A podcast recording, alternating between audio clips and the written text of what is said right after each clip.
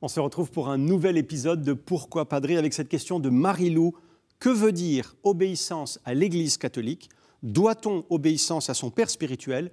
De quelle obéissance parle-t-on? Marie-Lou, euh, merci. C'est une question très importante à l'heure où on entend parler ici ou là, un peu partout, de, manipulation ou, d'abus d'autorité. D'abord, Marie-Lou, euh, l'obéissance, ça ne veut pas dire euh, soumission aveugle. En clair, quand on obéit, on ne débranche pas son cerveau.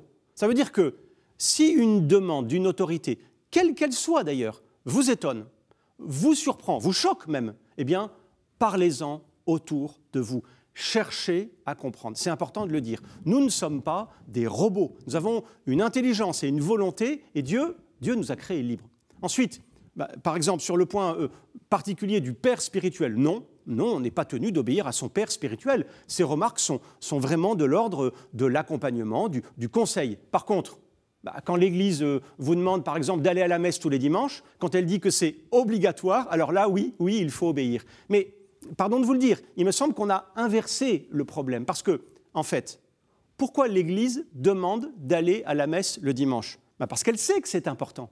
et c'est parce que c'est important, on pourrait même dire, parce que c'est vital, qu'elle l'a rendu obligatoire. Vous comprenez? Et là, il nous faut obéir. Pourquoi? Parce que c'est bien pour nous. En fait, ce que je suis en train de vous dire, Marie-Lou, c'est que obéir, c'est se mettre à l'écoute. D'ailleurs, la règle de Saint Benoît, vous savez, c'est la règle des moines, ceux qui justement ont fait le, vœu d'obéir, le vœu d'obéissance. Eh bien cette règle, elle commence par cette expression très belle écoute mon fils.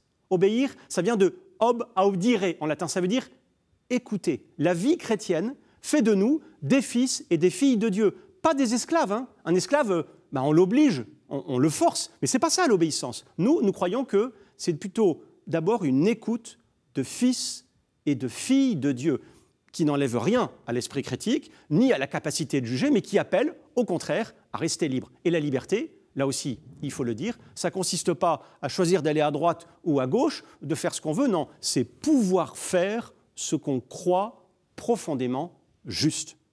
L'exemple parfait de, l'obéissance, ben, c'est celle du Christ, hein, avec son Père, qui fait de lui justement un homme libre. Jésus n'est jamais téléguidé par personne, même pas par son Père. Il a une attitude d'écoute qui le rend libre pour agir et pour sauver le monde.